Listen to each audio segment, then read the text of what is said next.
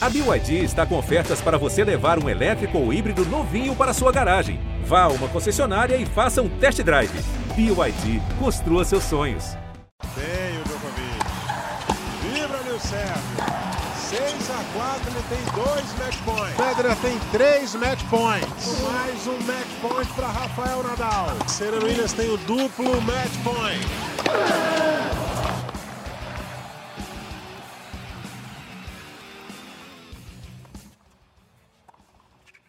Salve, salve, amigos, amantes do tênis, começando mais um Match Point para você, o nosso podcast de número 66. Estamos avançando aí rumo à edição de número 70 daqui a pouquinho, né?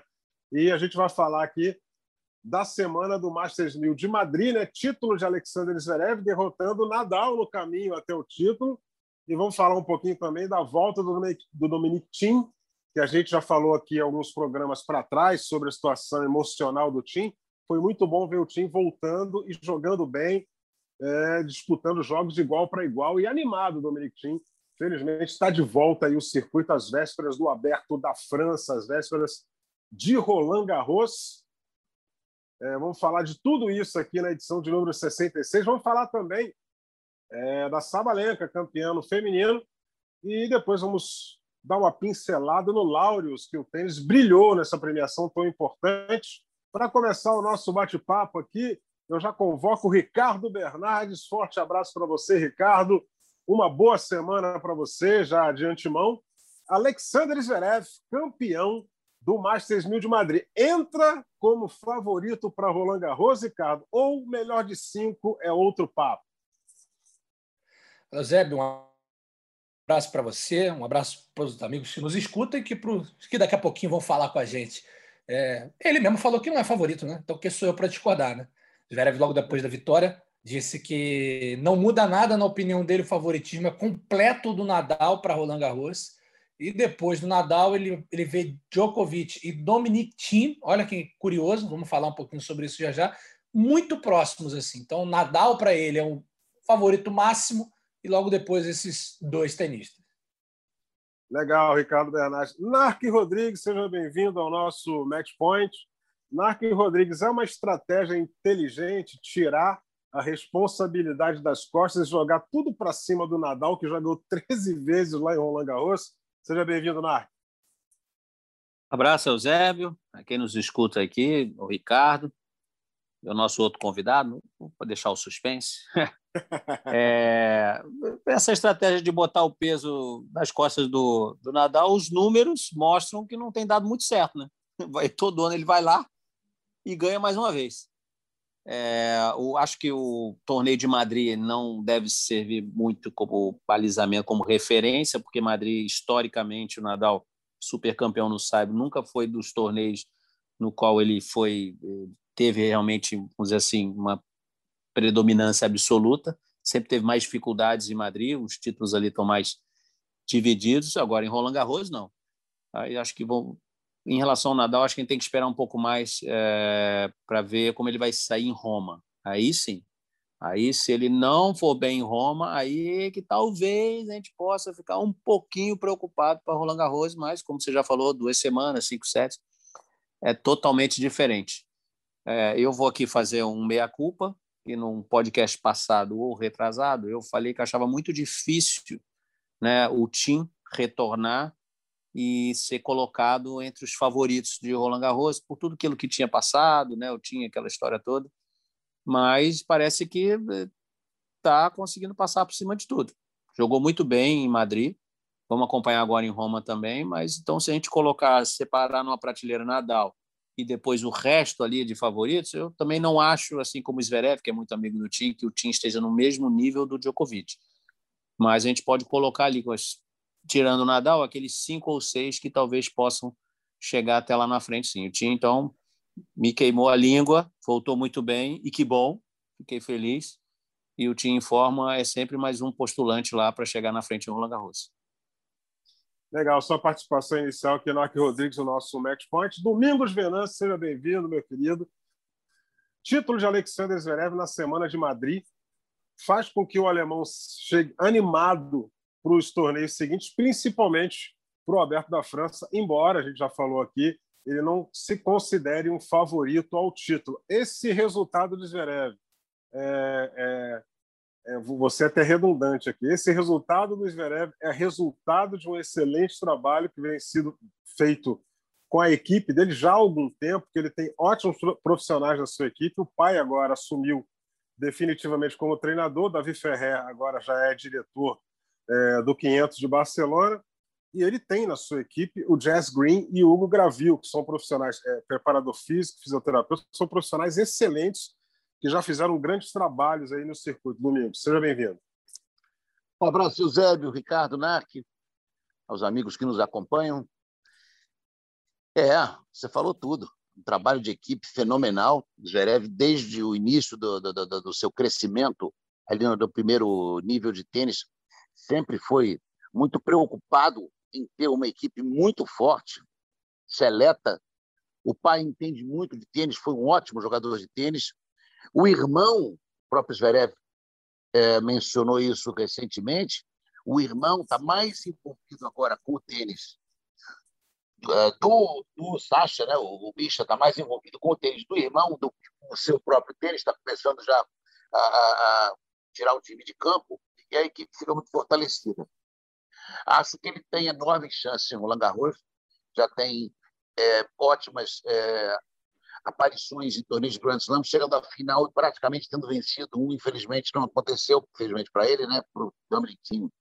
Foi, foi um, uma felicidade na final do US Open e acho que ele está mais maduro, sim. Diminuiu um pouco, um pouco aquele problema do, do saque, mas a gente sabe que aquilo é mental, a gente não sabe se vai ter uma recaída.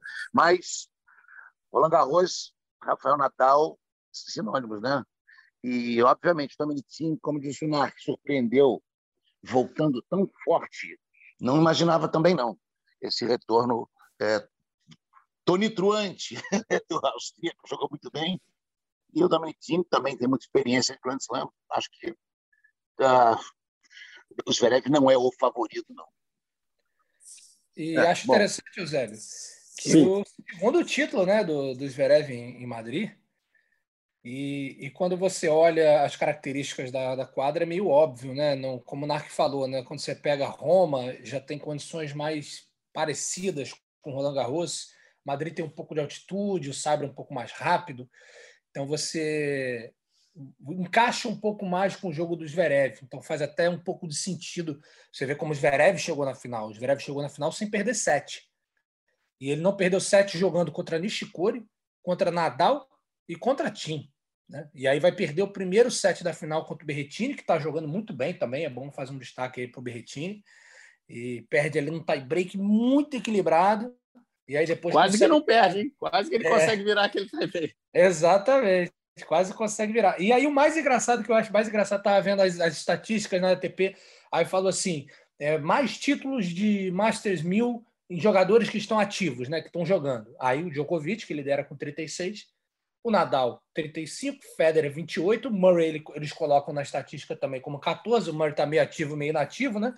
E aí, em quinto lugar, o Zverev, 4. Olha, olha a diferença, olha o que ele ainda tem que galgar para chegar ali mais ou menos nos dois dígitos, né? O que mostra o, o domínio e mostra porque também os outros são favoritos, né? Não tem como você pensar diferente. É óbvio que eu acho que esses torneios começam. Não, não, é que acendem um alerta para Roland Garros, mas acendem um alerta para esse amplo domínio do Nadal. Porque Roland Garros ele ainda é o favorito, o jogo de cinco sets, condições que ele ama. Então é muito, é muito difícil hoje a gente pensar em quem pode derrotá-lo em Roland Garros. Mas a gente já começa a ver tenistas que estavam ali fazendo jogos equilibrados, mas perdendo, fazendo jogos equilibrados, mas ganhando, ou fazendo jogos nem tão equilibrados assim, digamos assim, o Zverev, se você, se você comparar o jogo ali, Nadal e Zverev, o Zverev teve um, um domínio do jogo. É, os momentos que o Nadal é, conseguiu né, é, equilibrar ou conseguiu estar um pouquinho melhor foi muito pela instabilidade do Zverev, o momento que ele começou a errar um pouco mais, torcida começou a chegar muito junto, apesar de não estar a quadra lotada por restrições. É, os espanhóis fizeram barulho, fizeram até um climinha ali meio de Davis. O Zverev errava o primeiro saque, o pessoal aplaudia.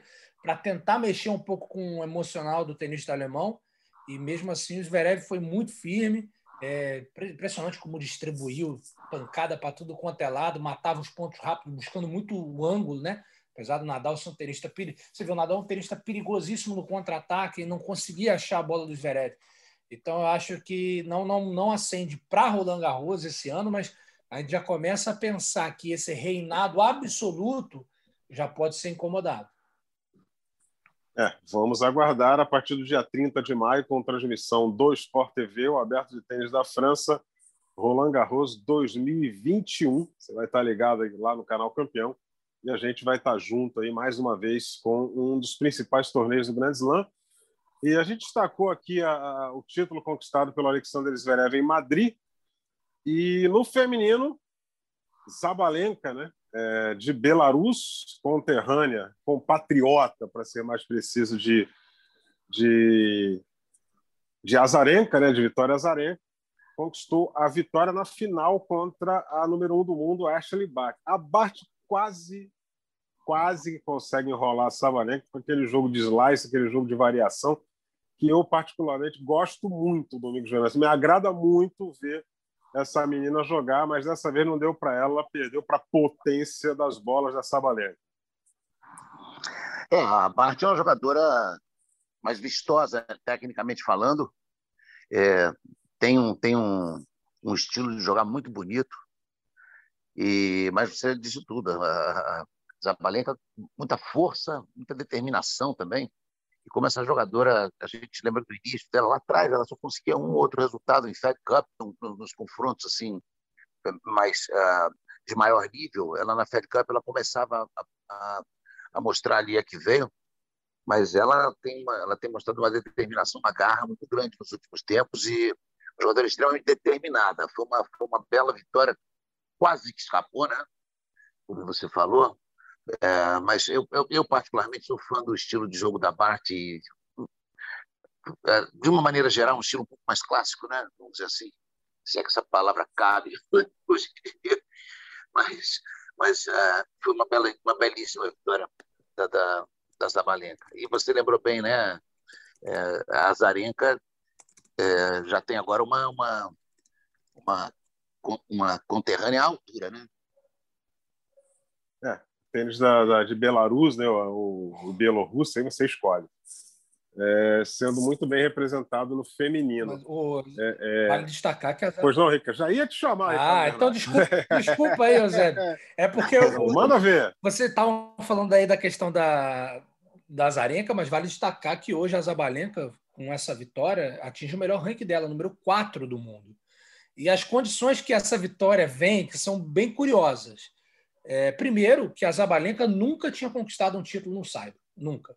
Até pelo estilo de jogo dela, que ela, ela é, digamos, é pau na bola o tempo todo. Então, é, o Saibro, você não pode, você não pode jogar um jogo tão nesse risco assim, porque a bola né, segura um pouquinho quando bate, é mais lento, o adversário consegue responder. Então, não é um jogo propício. O estilo de jogo dela não é um jogo propício para o Saibro, tanto que, como a gente falou, como eu falei, ela nunca tinha vencido. E aí você vai, vai ver que ela, ela tem aqueles torneios, ela é uma grande jogadora. Eu acho que ela tem muito, muita potência, que ela bate bem na bola, só que às vezes ela bate demais. Como a gente já falou de alguns outros tenistas. Então acaba errando muito, num jogo ajustado ali, ela perde, porque perde no detalhe, perde no erro no forçado. E esse torneio foi um torneio que deu tudo certo. Para ter uma ideia, na segunda rodada, contra a Kazakhtina, que é uma, uma boa tenista, ela fez 40 winners. 40 winners num jogo de 6-3, 6-3. Ou seja, é, ela acertou tudo, errou muito pouco. As estatísticas lá, dos seis jogos dela, o jogo que ela mais cometeu erros não forçados foi contra a Jessica Pegula do, do, dos Estados Unidos nas oitavas. Foi, foram 12 erros não forçados, o que dentro do contexto de jogo dela é uma coisa absurda. E aí, é, além do natural que ela já faz disso, teve uma situação um pouco inusitada. Na, na última semana, ela jogou Stuttgart. Também foi jogou com a, com a Bart na final. E aí vale um destaque. Ela derrotou a Halep na semi, olha isso. Derrotar a Halep no Saibro. A Zabalenka nesse estilo que ela joga. E pegou a Bart na final e ganhou o primeiro set e tomou a virada. E aí ela se machucou. Ela sentiu um problema no, na perna, uma dor na perna. E ela quase desistiu de Madrid. E aí ela resolve ir para Madrid e fala: ah, vou, vou tentar jogar. E ela fala: olha, eu tentei jogar é, um pouco mais agressiva. Olha isso, a Zabalenka falando que tentou jogar um pouco mais agressivo para decidir Já pode ir para o UFC, então. É, exato, imagina. O, o, radar de velocidade estava louco quando ela estava medindo é, qualquer bola, estava louco. Falou que ia jogar um pouco mais agressiva para tentar definir os pontos mais rápidos, para ter que não correr tanto e preservar a perna. Ou seja, mostra um pouco que foi aquele torneio, digamos, iluminado, que deu tudo certo, mas que não dá para negar uma evolução da Zabalenka no Saibro, né, que ela tinha, foi o décimo título dela, apenas o primeiro no Saibro, vindo de uma final em Stuttgart, onde ela derrota a Halep e perde para Bart na virada, para virada na final, e agora em Madrid, onde vence, também chegou à final, assim como Zverev, ela chega na final sem perder sets, não teve uma chave tão, digamos, vistosa quanto a do, quanto a do Zverev, né, que derrotou o Nadal, derrotou o Tim, mas chegou ali na final sem perder sets e pede um set para Bart, quase que toma virada como no torneio anterior, mas faz um jogo duro e vence, para mim, a favorita Roland Garros, que é a Ashley Bart. A consistência essa, da Bart no ano é uma coisa espetacular. Perdão, essa atitude dela tirou um pouco da pressão, né, Ricardo? Como você falou. Tirou, ela claro. entrou, ele entrou, vou jogar para arriscar tudo, vou, o que vier está no lucro. E para quem joga desse jeito, tirar um pouquinho a pressão faz uma diferença enorme, né? Sem dúvida. E também, não, digamos, ela não tinha realmente a pressão de ganhar o torneio, né? Porque não está no, no, piso favorito, num ambiente mais confortável. E aí ela foi quase que por tudo ou nada, algo que ela já faz quase naturalmente, né? É. E a gente pode lembrar de um jogo, de um jogaço que ela fez com a Serena no Australian Open esse ano, né? E perdeu num, num, num, set decisivo ali, um jogo também muito equilibrado.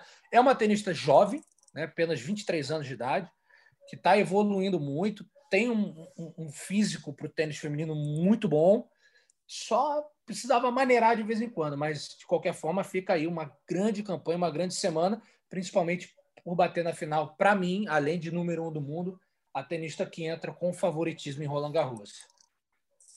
Legal. É, Arina, é Arina Sabalenka, né? É, é isso aí. Não errar o primeiro nome da menina aqui, para o pessoal não, não, reclamar da gente, né? Arina Sabalenka, campeã de Madrid, é um nome que é, ganhou um título, o pessoal já fica de olho, né?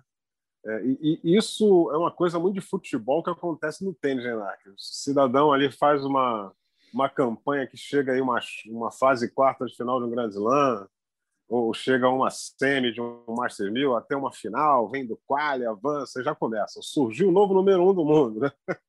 É mais ou menos assim, né, Narc? É, mas é, o, o, Ricardo aí, o Domingo, já analisaram bem a, a, a Sabalenka, mas é aquela história. A gente tem que. Nós aqui não podemos usar da, da, a emoção, a gente tem que usar a razão. Né? Como tudo falou, mão pesada, bate muito forte, entrou numa situação favorável de que não tinha favoritismo nenhum, ou seja, vou entrar aqui, vou fazer o jogo, vou ver o que vai acontecer, e as coisas foram acontecendo. Vitória sobre a Bate, ok, número um do mundo, porém, em condições super favoráveis, quadra mais rápida em Madrid, coisa que a gente falou para o masculino também serve para o feminino. Quadra mais rápida, a bola anda mais, ou seja, se tem Ricardo falou, nunca tinha vencido um torneio no Saibro. Se tem um lugar para vencer o torneio do Saibro, alguém que nunca venceu e que pega forte na bola o tempo todo, é em Madrid, é em Bogotá, é em Quito. São nesses lugares que a bola anda muito, que ajuda bastante. Eu, de novo, eu fico, tá jogo quatro do mundo agora, né? Duas partidas difíceis, duríssimas aí contra a melhor do mundo, Ashley Barty, então entra como candidato em Roland Garros, entra. Mas Roland Garros é outra história. E não estou nem me referindo ao fato de, no masculino, por exemplo, 5 sets, que o feminino são 3 sets, é até melhor, tem um dia de descanso. É até melhor a, a situação. Só que é um jogo mais lento. Não dá de, se ganhar Roland Garros metendo a mão na bola, como ela gosta de meter, sete partidas, aí a gente tem que tirar o chapéu mesmo, estender o tapete vermelho, porque aí é fenômeno. E errar Aí é pouco, fenômeno. né? é fenômeno, porque essa pancadaria toda em um, um, número de erros não forçados muito baixo, aí é aquela combinação perfeita, né? Aí vai estar realmente iluminada, vamos aguardar. Agora, se ela entrou machucada aí, né? Depois, não sei se melhorou da lesão ou se piorou um pouquinho, não sei. É... Mas vamos torcer para que ela se recupere. Não sei se vai jogar Roma, né? E aí posso entrar bem em Roland Garros. Acho que Roma, com essa coisa, Monte Carlo muito distante ainda, pessoal vindo dos Masters 1000 na, na América do Norte. Aí depois você tem Madrid, que é uma situação que é uma quadra bem mais rápida do que vai do que vai ser encontrada em Roland Garros. Então acaba que Roma é que fica sendo o torneio que serve mais como parâmetro para a gente fazer, vamos dizer assim, nossas apostas, né? Para tentar ver quem quem precisa ficar de olho, quem pode se tornar perigoso e quem não não está bem para ir jogar em Roland Garros. Acho que Roma é o melhor cenário possível para a gente tentar enxergar isso. É isso aí. É isso aí. Portanto, tênis feminino aí já também no seu momento de expectativa para o Aberto da França, Ricardo. Ô, Zé, só fazer o último registro aqui em relação a Madrid, acho que todo mundo já, já arrematamos, né? Só falado depois do Dominic Thiem, mas antes uma coisa interessante. O Narc, o Narc é maravilhoso, o Narc com certeza vai lembrar. Narc, há 10 anos, quais foram as, quais foram as semifinais do masculino em Madrid? Djokovic ganhou do Belucci, 2 a 1 E a outra, se eu não me engano, era Nadal. Nadal e, e Federer. Federer. É, Nadal, Nadal e Federer. Só para fazer esse registro, né? Talvez da grande campanha da carreira do Tomás Belucci, né? Apesar de ter tido o título de ATP 250, acho que esse torneio é o torneio memorável, né? E vale a pena a gente registrar aqui 10 anos e lembrar que o Belucci segue tentando, tá com dificuldade de retomar um melhor momento da carreira e até o top 100, mas acho que era justo, né? Antes da gente falar. Ganhou do Bet e do Murray. Isso aí. Teve um set à frente e um break na frente no segundo set do Djokovic. Do Djokovic. E, e, um agrava... e mais um detalhe: o Djokovic vinha naquela sequência de partidas consecutivas, de vitórias consecutivas absurdas, que só foi encerrada na semifinal de Roland Garros naquele ano e pelo Federer. É verdade. Você já imaginou se a sequência fosse encerrada pelo Belucci? Olha que marco que seria, impressionante. É. É, é. legal a gente marcar, já que falaram da, da Zabalenka, o Tomás Belucci na, na altitude, Saibro, altitude, jogador ah, perigosíssimo. É verdade.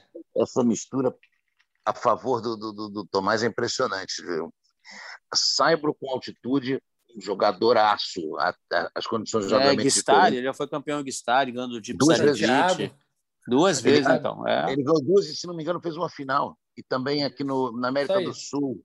Ele perdeu para o Santiago. Santiago. E, e, e, e, o Burgos, onde que ele jogou contra o Burgos? Foi Quito. Foi Quito. Foi Quito, é, a final também. O, o, o Tomás Belucci em altitude, é um jogador perigosíssimo. Quando mescla saibro com, com, com altitude, então são, você, você realmente você vê o jogador que causou danos aí. Exatamente. O que o pessoal do futebol tem horror, né? A altitude, né? Pois Falou é. jogar na altitude, todo mundo entra em desespero, porque o tempo de bola é um terror na altitude, né? O Belucci Aliás, tem um outro Tomás Canhoto, um outro Tomás Canhoto brasileiro que também era um monstro na altitude, né? não sei se vocês. É.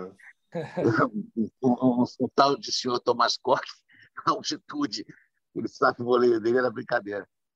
Ah, é, a bola, o tapa, a bola realmente andava bastante. Vamos, vamos abrir aqui, vamos abrir um espaço aqui para falar do Dominic Thiem, né? A gente é, é, falou aqui alguns programas da, do, da situação dele, e ele voltou em Madrid, fez uma boa campanha, jogou em alto nível, é, é emocionalmente não demonstrou nenhum desequilíbrio. Está de volta o Dominic Thiem, Ricardo Bernardes? Pois é, Zé, o Narc fez ali o meia-culpa, nem precisava ter feito, Narc, porque realmente mostrando o Dominic Thiem com alguns problemas físicos e principalmente a parte mental um pouco abalada, segundo ele mesmo, né? Não é a gente que constatou, alguém que falou, ele deu a declaração, ele partiu e falou: olha, eu não estou vivendo um bom momento, eu tô, não, não consegui ainda me encontrar emocionalmente, então eh, chamava atenção e você falava, cara, um, os caras estão aí na luta, batalhando, torneio a torneio, se entregando. Aí tu via Rublev voando, o, Medvedev não no Cyber, mas se Medvedev se entregando, o, o Zverev, todo mundo indo para cima. E o, e o time nessa situação. E aí o time chega, vai jogar Madrid, uma primeira rodada bem acessível, o Giron no, no Saibro, fácil. Aí já vem uma segunda rodada um pouco mais chata contra Alex de Menor, um bom jogador, completo, faz tudo certinho, ele ganha. Aí pega o Wisner, que a gente tá, tudo que a gente já falou de altitude serve para o Wisner também. O Saibro está longe de ser o piso preferido dele. É, o piso que, que tinha vencido o Rublev. Tinha vencido o Rublev, já tinha vindo de uma vitória, vinha de uma boa, vinha de uma boa trajetória até então o Isner, e ele consegue vencer de virada. E aí pega o Zverev numa semana que o Zverev está na ponta dos cascos, o Tim ainda e não, e não consegue fazer frente, mas de fato deixa algo positivo. Se ele de repente engrena uma outra boa semana ali em Roma, ele já chega assim postulante a Roland Garros, porque é um jogo de cinco sets. Se ele tiver é, com o problema que ele estava resolvido, as dores que ele estava sentindo resolvidas, ele chega com bastante chance, porque é um tenista que a gente sabe que tem um, uma boa parte física, que aguenta uma batalha de, de cinco sets. Então, é, eu acho que deixou uma excelente impressão nessa volta, né?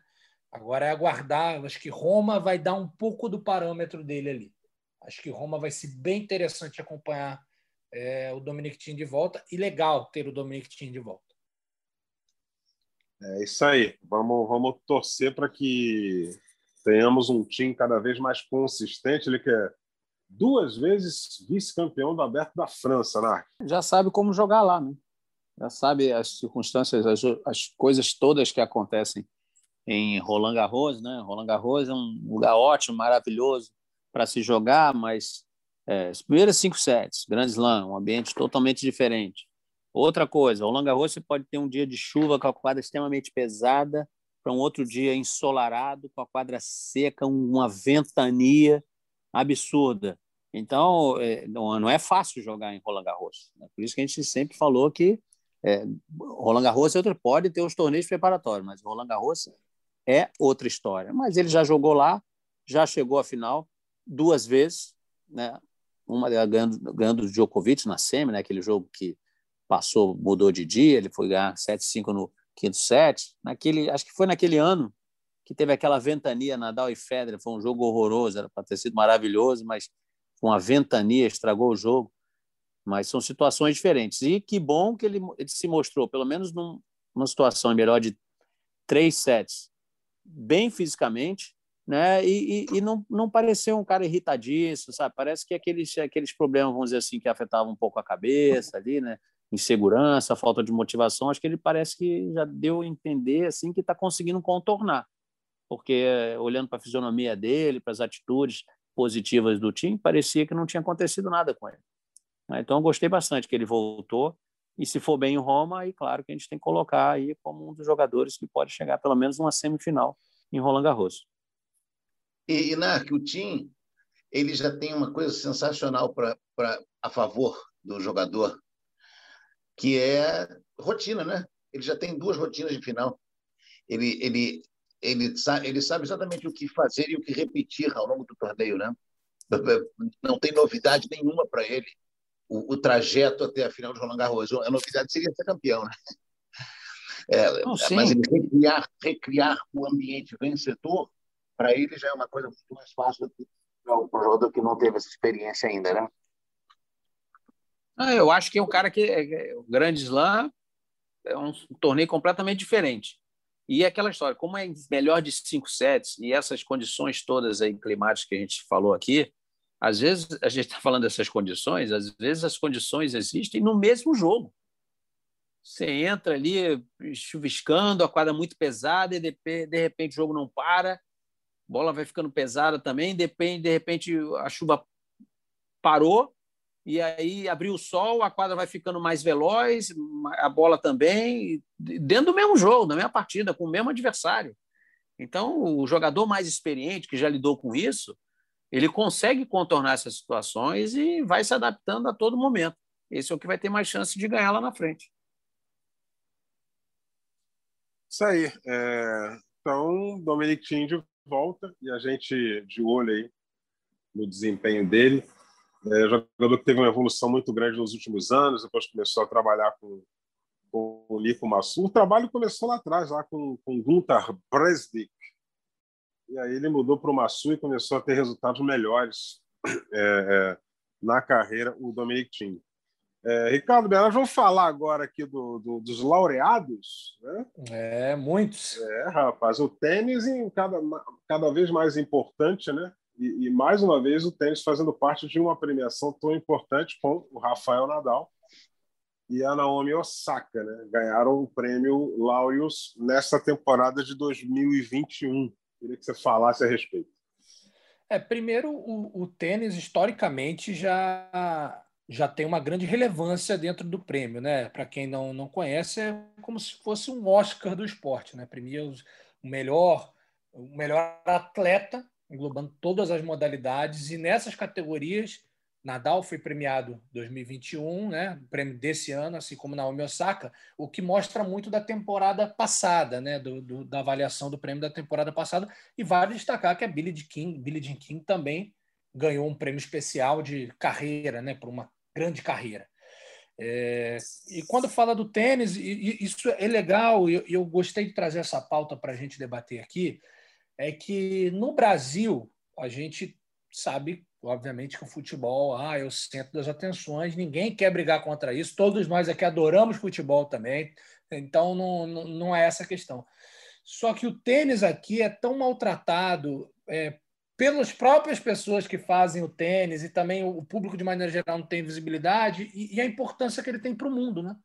Ele mostra isso porque o atleta mais premiado da história é Roger Federer, tem cinco títulos, né? Digamos, tinha cinco lauros, né? vamos dizer, título, porque é um, apenas um, é um prêmio. Né? O Djokovic tem quatro, empatado com Bolt, ou seja, olha a relevância que ele tem. Depois tem Tiger Woods, Schumacher e o Nadal. O Nadal conquistou a segunda vez, curiosamente, há 10 anos. Em 2011 ele tinha vencido. E aí você vê o Nadal vencer num ano que, ano passado, Lewis Hamilton, que além da sua importância para o esporte, para a Fórmula 1, né, que ele acabou batendo todos os recordes e entrando aí de mais ainda para a história, ele ainda tem uma, um papel social muito importante. Então você vê que o, o, o tamanho da conquista do Nadal, né? É, o Hamilton também chegou na, na, indicação, o Nadal acabou vencendo. E isso mostra um pouco do, da dimensão que o tênis tem para o mundo. E que, é, e que é legal, já que a gente também é muito apaixonado por tênis, né? E, e gosta, e vê a força que o esporte tem. E como é legal a gente ter também esses caras tão grandes que nós temos hoje, né? Porque talvez o, tênis tenha essa quantidade de premiação por conta desses caras, né? É, e, e, o Nadal, a gente viu agora em Madrid, gente. É uma história fantástica, uma senhora de 90 e poucos anos, agora não vou saber exatamente 90 e quantos. 95 anos. 95, sabe? Obrigado, é... obrigado pela lembrança. Ela tem, tem, foi diagnosticada com Alzheimer e, e ela pediu para o filho para ver o Nadal antes que ela esqueça quem é o Nadal. E aí ela foi, a história é muito bacana. E o Nadal acabou de perder para o Zverev e se encontrou com essa senhora. Ou seja, o cara de cabeça quente, perdeu em casa, né, tudo mais, e ele faz questão. E isso é uma coisa que você pode, às vezes. E primeiro que eu acho que quem não gosta do estilo do jogo do Nadal é meio maluco, porque assim ah, não pode não ser tão vistoso contra um outro tenista que você prefira. Agora, é um dos maiores da história. Que esse cara faz em quadra é um absurdo. Mas o que é mais absurdo ainda, ou tanto quanto, é o que ele faz fora de quadra. O que é esse cara como ser humano? É, a gente já viu várias vezes a Ilha de Maiorca, que aliás eu tive o prazer de conhecer, é um lugar lindíssimo. Às vezes acontece uma nevasca, por neve, neve em Maiorca, pouca gente sabe ou, ou uma chuva daquelas que, que destrói alguma coisa, o Nadal está sempre lá. Já pegou até em pá, enxada para ajudar a, a tirar, digamos, destroços, lamaçal e tudo mais. Aí você vê esse tipo de atitude. A gente viu ele muito próximo aqui no Rio algumas vezes. Era um cara que não negava um autógrafo, que tinha toda a paciência do mundo. Então, muito legal esse prêmio, mostra a força do tênis mais ainda e o Nadal. E a Naomi Osaka, é, além de grande jogadora, que a gente sabe que ela é, de mais um título no ano passado de Grand Slam, vai se consolidando aí para dominar ou ser uma das que dominam né, o tênis nos próximos anos e, além de tudo, junta um pouco essa parte social, que ela deu um show, né, na, principalmente na campanha é, das vidas negras importam, é, que cada semana ela entrava com cada semana, não, perdão, cada jogo, ela entrava com uma máscara que fazia referência a algum acontecimento dentro dessa campanha de racismo. Então, prêmios merecidos, e vale dizer também que no feminino, o, o tênis feminino, o, as mulheres também, tenistas, dominam o tênis junto com o atletismo, é o que tem mais vencedoras. A Serena é a maior vencedora do prêmio, com quatro vitórias. Então, é fantástico ver a importância que esse esporte que a gente gosta tanto tem para o mundo, né? E a mensagem que se consegue passar através do esporte. Legal, Ricardo. Queria que o Domingos falasse um pouco é, é, é da Billie Jean. A Billie Jean foi, teve um prêmio especial. E, e, é, exa como viveu muito tempo no, nos Estados Unidos, acompanhou muito de perto também a trajetória da Billie Jean e, e sabe da importância desse nome é, para o tênis e, para o esporte de uma maneira geral, né, Domingos? É, Eusébio, a, a Billie Jean King, ela, ela, ela era uma, uma ativista político-social enquanto tenista. E ela trouxe essa visão dela para o tênis e foi ela foi, vamos lá, ela foi o Jack Kramer das mulheres. O Jack Kramer foi o, o tenista que implantou o profissionalismo é, com, com, com é, conforme o nome diz, profissão tenista.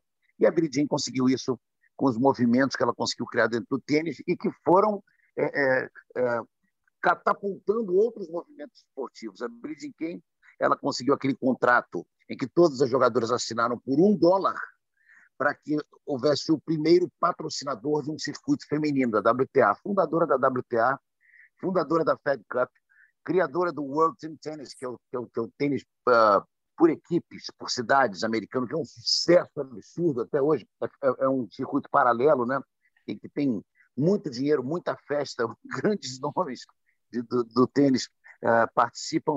Uh, e, e, principalmente, uh, virou filme essa história, mas o desafio, a guerra dos sexos entre a Billie Jean e o Bobby Riggs teve uma, uma, uma teve um público no, no, no estádio de beisebol, no Astrodome Houston, e uma, uma e um televisionamento assim absurdo, eu não sei os números, que quebrou todos os recordes.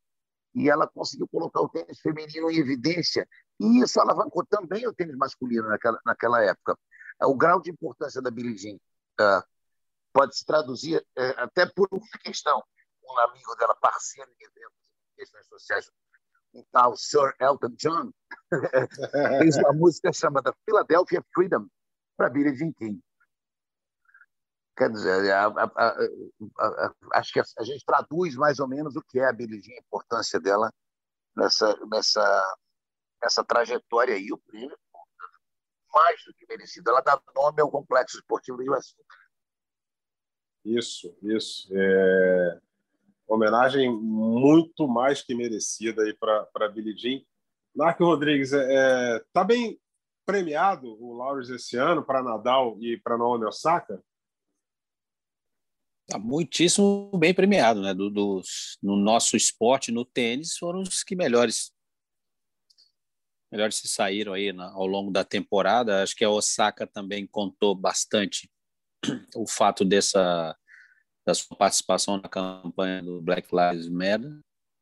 Né? O Nadal que Nadal é, é que negócio, o jogador todo ano, décimo título Garros, décimo primeiro, décimo isso chama a atenção do mundo, atenção do mundo. Então se ainda vou pedir o Ricardo, que é o nosso rei aqui das pesquisas, se fizer depois uma pesquisa para trás, nos anos anteriores, do Laureus, os indicados, possível, possivelmente o Nadal vai aparecer em muitos deles.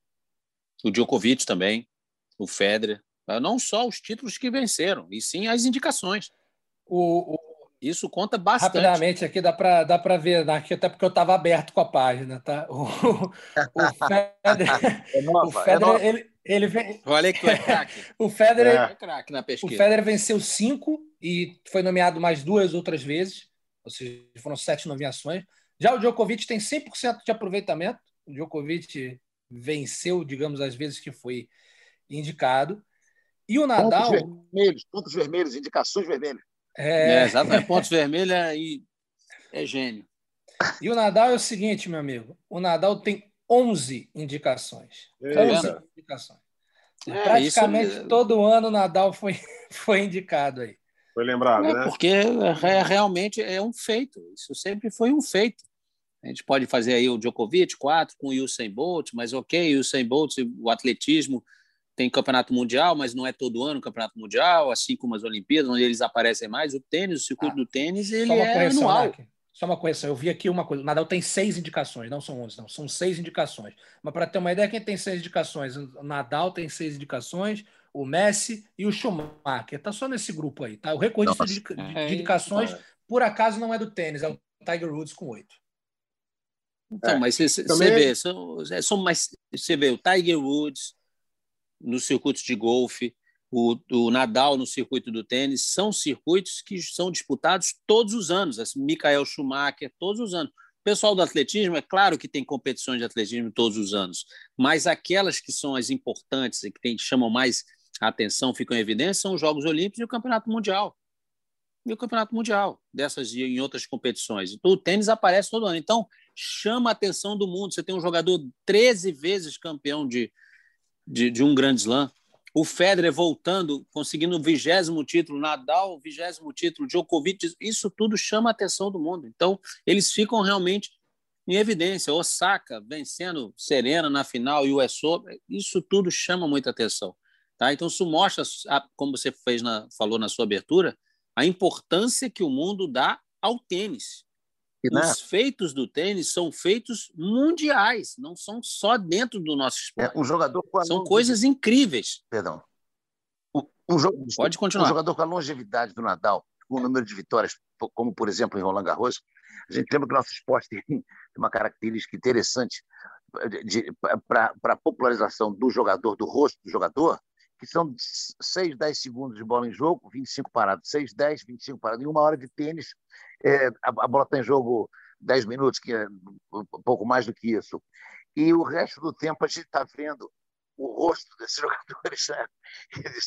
é muito marcada. Por exemplo, um, um, atleta como o Schumacher, por exemplo, ele corria com capacete. Então, é, é, é muito forte a marca desse jogador, a, a, a presença dele dentro do nosso esporte, como que isso influencia na chegada, na venda dessa imagem para as pessoas. Né?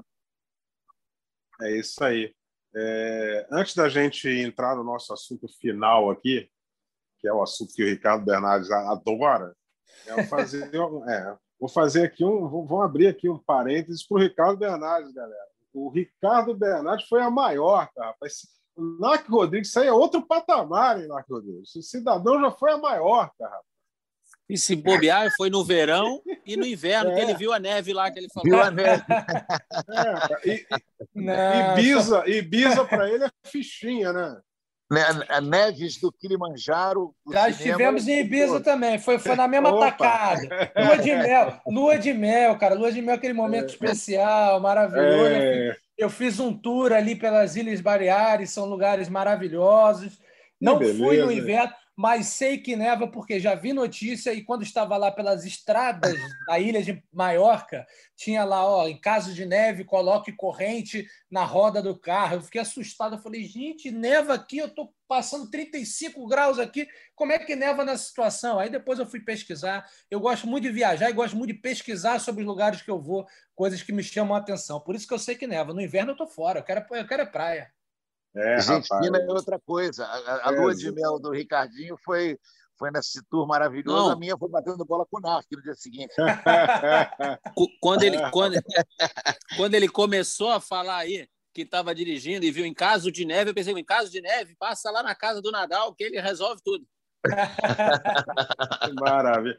E isso, isso é que, que é fazer uma boa média com a dona da pensão, Ricardo. Que maravilha, rapaz. Maiorca. Sempre Ibiza. Aí, né? Ela que manda, pô. Que maravilha. Mas sempre vai mandar, sempre vai mandar. Vamos entrar naquele assunto que você gosta aqui. O tênis brasileiro tem título do Brasil essa semana, né? vindo do Egito.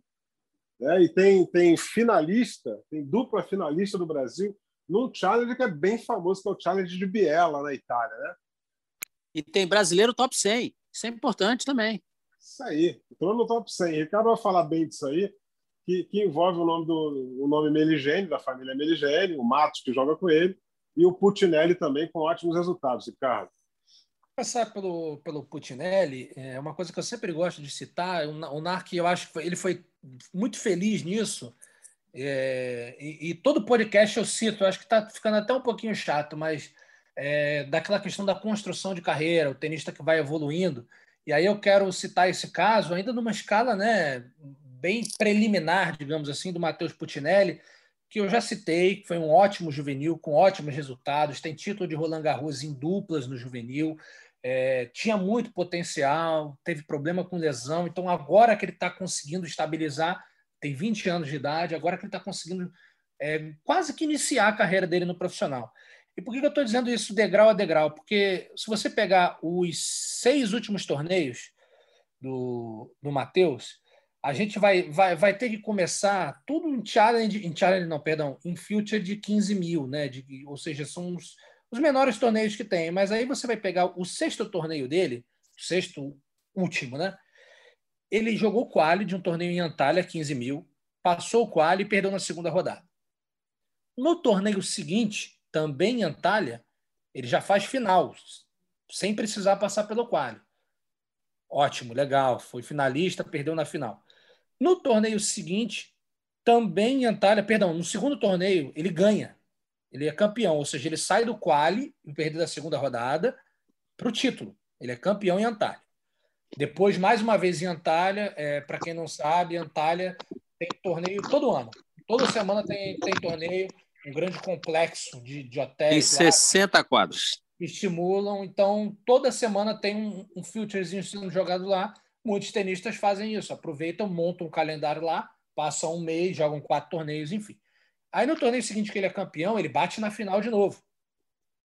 E perde para o mesmo jogador que ele tinha vencido, ou seja, confronto ali, pau a pau. Depois ele vem jogar na Argentina, um torneio também de 15 mil. Ele é, ele é derrotado pelo Nicolas Kicker na quarta, nas quartas de final. O Kicker que foi top 100, está retomando aí depois de um tempo fora do circuito. É, ou seja, um jogo equilibrado. Aí ele se mantém em Córdoba, joga, faz uma semifinal, perde para o Gonzalo Lama, que também é um tenista que está ali entre, sempre entre 200 300 do mundo, um chileno que está acostumado a jogar challenge, muito mais experiente que o Matheus. Assim, jogos equilibrados, jogos no detalhe. Contra o Kicker, ele perdeu no tie-break do terceiro, sendo que tinha perdido o tie-break do primeiro, ou seja, no, no detalhe. Para o Lama também perde 7-5, 7-6, ou seja, muito ajustado ali. E aí ele vem para o Egito essa semana e sai com o título. Ou seja, eu contei rapidamente, ou não tão rapidamente assim, para mostrar a consistência que o Matheus adquiriu em, de, em diferentes condições, né? jogando em Antália, jogando na Argentina, agora jogando no Egito e é muito legal ver a evolução desse tenista. Pena que 15 mil dá muito pouco ponto, então a evolução no ranking é muito lenta, muito devagar. E aí você vê a falta que fazem os circuitos challenges aqui no Brasil, né? Porque numa dessa o Matheus ganhava um convite, ele é de Campinas. Campinas sempre tem um torneio lá. Ganhava o convite para Campinas. Pô, quem sabe chega ali numas quartas de final, a alavancada que ele já dá. Mas Qual o ranking registro... dele agora? Agora, Narc, ele está indo para 500, está entre 500 e 600 do, do ranking. Ele está bem abaixo ainda, está com dificuldade, porque, como eu falei, a pontuação é muito baixa. Eu estou enrolando aqui para tentar abrir. Mas, assim, não, mas, o, mas ele está jogando os de 15 mil, mas ele, com esse ranking aí, já dá para ele jogar os de 25 mil, não? Ele já, ele já entra, ele já entra, talvez. Não, já entra. É aquela história: o tenista que tem que saber o time, o Domingão sabe disso. O time agora está na hora de eu dar um salto a mais de eu não ficar aqui na zona de conforto e, e dar um, um, passo a mais. Ou seja, pô, vai ter um challenge ali, não sei aonde, duro, mas pô, eu consigo entrar no quali. Vai lá, vai ter que dar esse salto, porque se ficar, como você falou, só nesses torneios melhores, ok, vai estar sempre ali campeão, vice, semi, final, vai estar sempre batendo ali, mas não vai levantar o ranking. Então ele vai ter que uma hora dar esse risco. É e um risco. para subir o nível dele, né? Exatamente. Né? Então, é um risco porque pode ter um efeito contrário. Ele vai entrar, vai perder primeira rodada. Aí vai de novo, perde outra. Não passa a qualha. Aí você, tudo que adquiriu em confiança, você pode perder. Então, você vê como é difícil subir no ranking. Né? Você tem que saber o momento exato. Estou com a cabeça boa, vamos tentar, faz parte. A meta é essa, vamos. Mas se tomar dois paus ali, dois torneios seguidos, primeira rodada, no quali, tem que também estar tá preparado para absorver isso. Ó, não tem nada a ver, o processo continua e vamos seguir em frente. Antes então, isso, sobre isso. Você abordou isso muito bem há pouco, alguns programas atrás, sobre a questão da Carol Meligeni e da Bia Haddad. Da questão da Bia chutar mais para cima em algum momento vai ser absolutamente fundamental que ela o faça, mesmo arriscando. Você abordou isso muito bem. E me fez lembrar, entre outros, do Guilherme Canhas, quando estava retornando ao circuito depois daquele problema que era doping, não é? Ele estava entrando na justiça, não sei o que mais. E quando ele foi liberado para voltar a jogar, ele jogou uns quatro ou cinco challenges seguidos e ele não perdeu sete. Não sei se você se recorda disso. Na maioria dos jogos ele dava pelo menos um 6-0. E aquilo fez um bem enorme, a reconstrução da confiança. Quando ele pulou de volta para os grandes torneios, ele ganhou duas vezes do Federer na quadra rápida. Então, é, é, essa, é, você, você comentou aí da questão do timing, de jogar para cima ou de jogar para baixo. O jogador e o treinador têm que ter uma percepção muito grande do quão bem o, o jogador está para arriscar, ou principalmente se ele está perdendo tempo ali né, do cabeçada no, no, no, no, nível errado. Porque se a gente lembrar quando o André Agassi voltou ao circuito junto do Brad Gilbert, ele jogou dois challengers. Quando o Michael Chang voltou, jogou dois challengers, mas rapidamente pulou para cima, que obviamente o André Agassi é um peixe fora d'água num, naquele período, é. num torneio challenger. Então tem que ter realmente, você usou a palavra, muita sensibilidade para essa escolha. Mas sem dúvida nenhuma, eh, se você me perguntar um jogador como o Matheus, que tem um potencial enorme, se ele tiver chance de arriscar, jogar quadro de torneio maior, eu acho que era o momento, sem, sem conhecer a fundo o, o Ricardinho deu um baile aí de detalhamento da carreira do Matheus, mas, é, mas eu acho que um jogador que tem esse potencial que ele tem, arriscar é uma boa, né? Só para trazer informação, é, na próxima semana, com essa vitória no Cairo, em Cairo, ele vai para a posição de 521, vai saltar 47 posições, que a gente falou assim, ah, é muito, mas ao mesmo tempo é pouco para um título. Eu acho, só para arrematar a questão do Matheus aí, de repente pode ter alguma coisa relacionada ao histórico de lesões, de não querer ainda, de querer se consolidar nesse 15 mil, acho até que já está consolidado, né? Dos últimos cinco torneios. Foram três finais, né? Acho que já está meio que provado. De repente, para tentar até a cabeça dele, né? Tá mais dentro do circuito, já que ele ficou muito tempo fora por lesão, ele se, se firmar, falando, eu estou bem agora e vou dar um salto maior. Acho que do Matheus é isso, mais uma belíssima notícia para o tênis brasileiro, um tenista jovem, está iniciando a sua trajetória no profissional e torcer para que ele consiga saltar muito mais aí. Isso aí. Tivemos também aí o, o, o Matos e o Meligene com esse vice-campeonato de Biela, né? E o Matos agora é top 100. Que legal, hein? E o Felipe 101. Felipe, por cinco pontos, não entrou no top 100. Olha que curioso. Eu não posso deixar de me lembrar, havia uma, uma piada com um jogador contemporâneo nosso, que era 101 do mundo, no último dia do ano. E o pessoal de brincadeira dizia que ele era top 200. ai, ai, ai, Poucos meses depois, ele adentrou esse seleto grupo e acabou com a brincadeira. e com certeza o Felipe Pellegrini vai subir muito ainda, porque ele tem um potencial enorme para isso. Mas eu me lembro dessa brincadeira, deixa, vamos deixar o jogador para lá, e principalmente os que, os que faziam a implicância, né? Mas um bem é, A gente não, esses do, o, o, tanto o Rafael Matos quanto o Meligeni, potencial altíssimo. O Rafael Matos ele não já está meio que inclinado para um lado, né? O Meligeni não. O Felipe Meligeni está tentando simples ainda. Vamos torcer para que ele consiga na simples ali melhorar um pouquinho para ficar mais equilibrado o ranking de simples e de dupla, né? Porque fica aquela sedução para o jogador ficar só na dupla, porque pô, já vem é, estadia, já vem prêmios melhores, participar de torneios maiores, entendeu? Então aí o jogador acaba ficando seduzido, pô, vou largar a simples e vou para dupla. Mas como eles são jovens ainda, vamos torcer para que isso não aconteça tão cedo, que eles tentem um pouco mais, mas já mostraram que, caso tenham que optar pela dupla, a carreira tem tudo para ser um sucesso. E né, que às vezes a dupla ajuda muito também na, no ganho de confiança, né? Quantos jogadores a gente não viu que estavam eh, ali eh, uh, forçando a barra para entrar e o resultado não vem. Às vezes, um resultado em duplas aumenta a confiança, você ganha na dupla. Daquele jogador que você não tinha ganho na simples ainda, isso às vezes modifica o astral. E o Felipe Belgini é um jogador que tem, tem tido uma evolução muito nítida, né? um jogador que vem melhorando é, visivelmente, tem um potencial enorme. E o Matos também, né? O Matos, a gente viu o que eles fizeram aqui no, no Rio de Janeiro, né? O, o, o, ao lado do Orlando, do Orlando Luz, se não me engano, né? Foi, foi do Orlando. Que bateram a dupla número um do torneio, que na época era número um do mundo, se não me engano. Era, acabou de falar. É, participar das duplas melhora até o jogo. Pode ser até um, uma Sim. coisa pensada com o técnico. Ó, você precisa melhorar voleio, você precisa melhorar alguma coisa de evolução. Vai, vamos jogar umas duplinhas aí para você botar isso em prática. Estamos fazendo um ajuste, trocamos posicionamento, empunhadura, alguma coisa. Dupla é, fica sendo até um laboratório. Para até para a é evolução do próprio jogo do tenista. E começa a jogar. E aí tem aquela história, né? Ganha, vai fazer o quê? Que bom, né? É isso aí, meus amigos. É isso aí. É isso mesmo. Bom, é, a gente está chegando aqui ao fim da nossa edição de número 66 do nosso Matchpoint, o nosso podcast do tênis. Você pode conferir todas as edições né, no ge.globo matchpoint e as notícias do tênis, ge.globo tênis, para você ficar aí bem informado. Semana que vem a gente vai estar de volta e falando também um pouco do Mastersville de Roma, as quadras do Foro Itálico Romano e muito mais do mundo do tênis para você que sempre acompanha a gente aqui no nosso Matchpoint. Forte abraço a todos e até semana que vem.